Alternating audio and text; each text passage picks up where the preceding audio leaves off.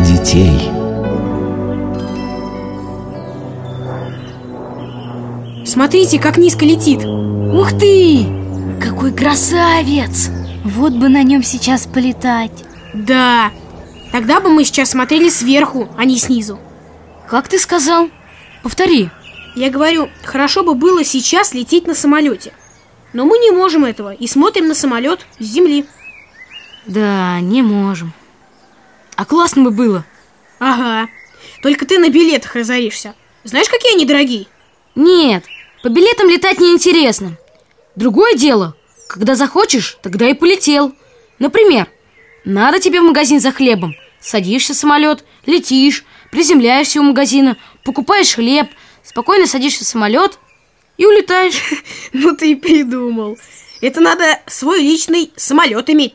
А я тебе про что говорю? Свой личный самолет Когда захотел, тогда ты и полетел Чтобы иметь свой личный самолет, надо быть очень богатым человеком. Этим, как его, олигархом. Кем? Аллигатором? Крокодилом, что ли? Да не аллигатором, а олигархом Это человек, который может купить все И даже самолет? Да он может не то, что самолет купить, он может 10 самолетов купить. Зачем ему 10 самолетов, когда одного вполне достаточно? Подарил бы нам один, у него бы 9 осталось. Ну какая разница, 9 самолетов или 10 Летаешь-то все равно только на одном. А говорящую куклу, которая умеет еще плакать, из бутылочки есть Этот аллигатор может купить? А то мама сказала, что она безумно дорогая. Да что там куклу? Вот вырасту, обязательно разбогатею. Куплю себе самолет И тебе, Макс, тоже куплю А говорящую куклу ты мне купишь? Ну, если от покупки самолета останутся деньги, то куплю Ой, Ваня, скорее бы ты вырос и стал аллигатором Да не аллигатором, а олигархом Крокодилом Геной. Ребята, вы сейчас что делаете? Ничего, мам, Тогда идите сюда. пошли Идем Здравствуйте, тетя Оля. Здравствуй, Максим. Я вас позвала послушать Евангелие. Хотите? Давайте Тогда садитесь поудобнее и слушайте. Однажды подошел к Иисусу один богатый юноша, упал перед ним на колени и спросил его. Учитель благой, скажи, что я должен сделать, чтобы иметь вечную жизнь в Царстве Небесном. Иисус ответил ему. Почему ты называешь меня благим? Благ один лишь Бог. А если хочешь войти в Царство Небесное, исполняй заповеди. Какие заповеди нужно исполнить? Не убей, не укради, не говори про своего ближнего неправды, почитай отца и мать и люби ближнего своего, как самого себя. Все это исполнял я с детства. Чего еще не хватает мне? Если хочешь быть совершенным, иди и все, что есть у тебя, продай, а деньги раздай нищим. За это получишь сокровище на небе. И приходи и следуй за мной. Услышав это, юноша отошел с печалью, потому что у него было большое богатство, которое ему было жалко раздать нищим. Иисус же, видя это, сказал своим ученикам. Истинно говорю вам, трудно богатому войти в Царство Небесное.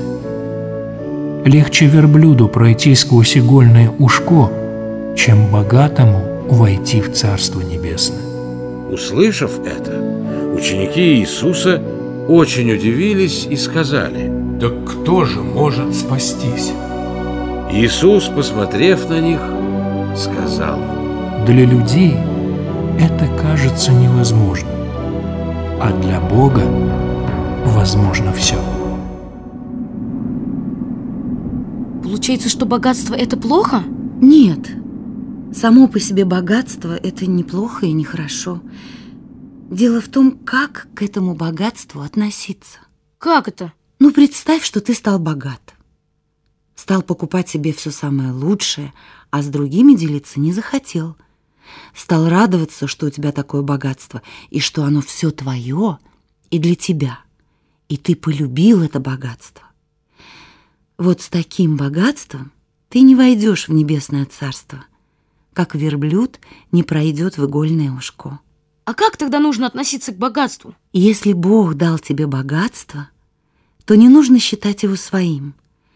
Нужно думать, что Бог дал его тебе в распоряжение для каких-то добрых дел и искать возможность эти добрые дела делать.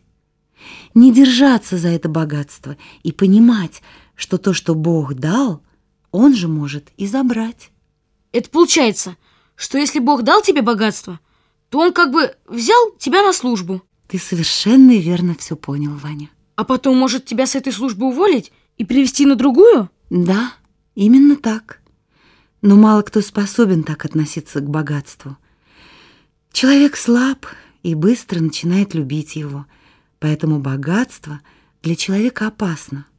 Оно большое испытание, которое не каждому под силу.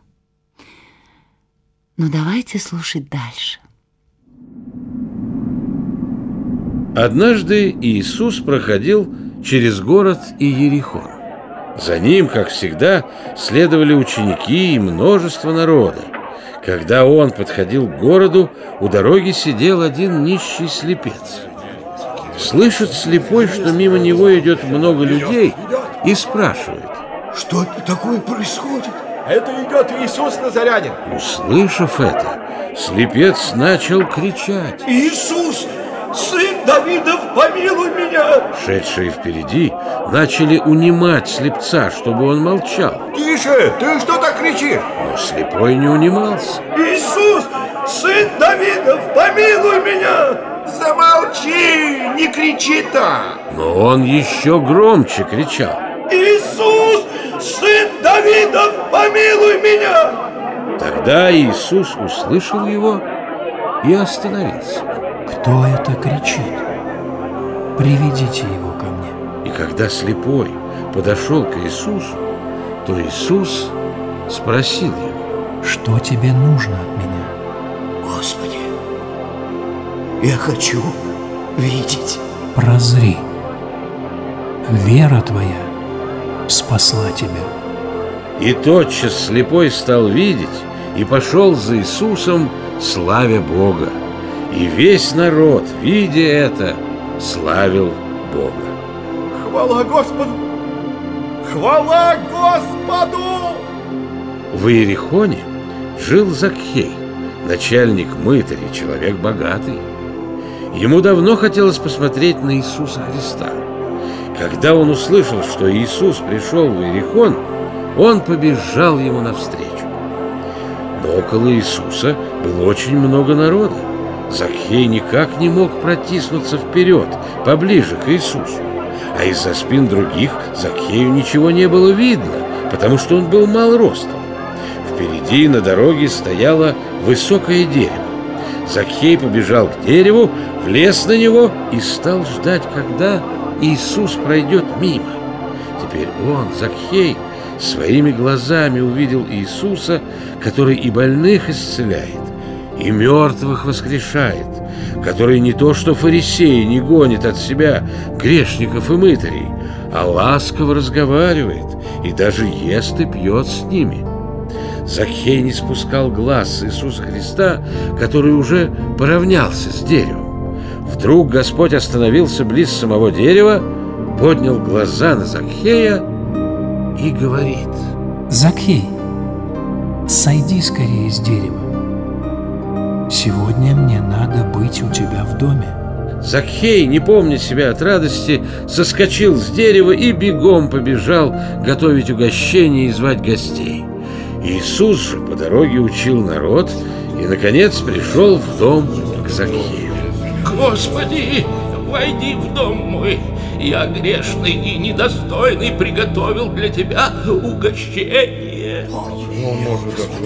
Этот Закхей ужасный грешник. Зачем Иисус заходит в дом такого недостойного человека? Но Закхей и сам понимал, что он грешник.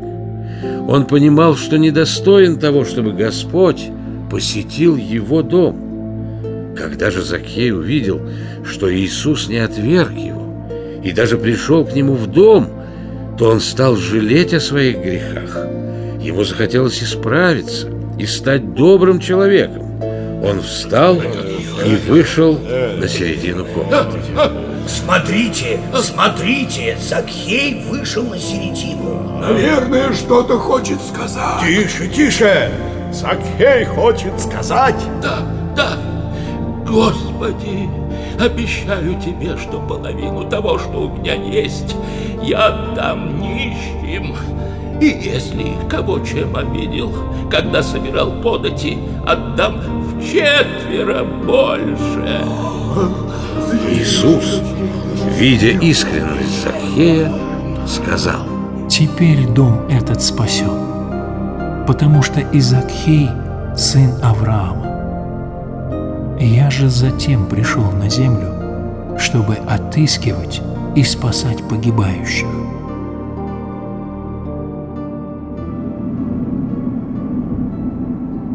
Как хорошо, что Закхей встретил Иисуса.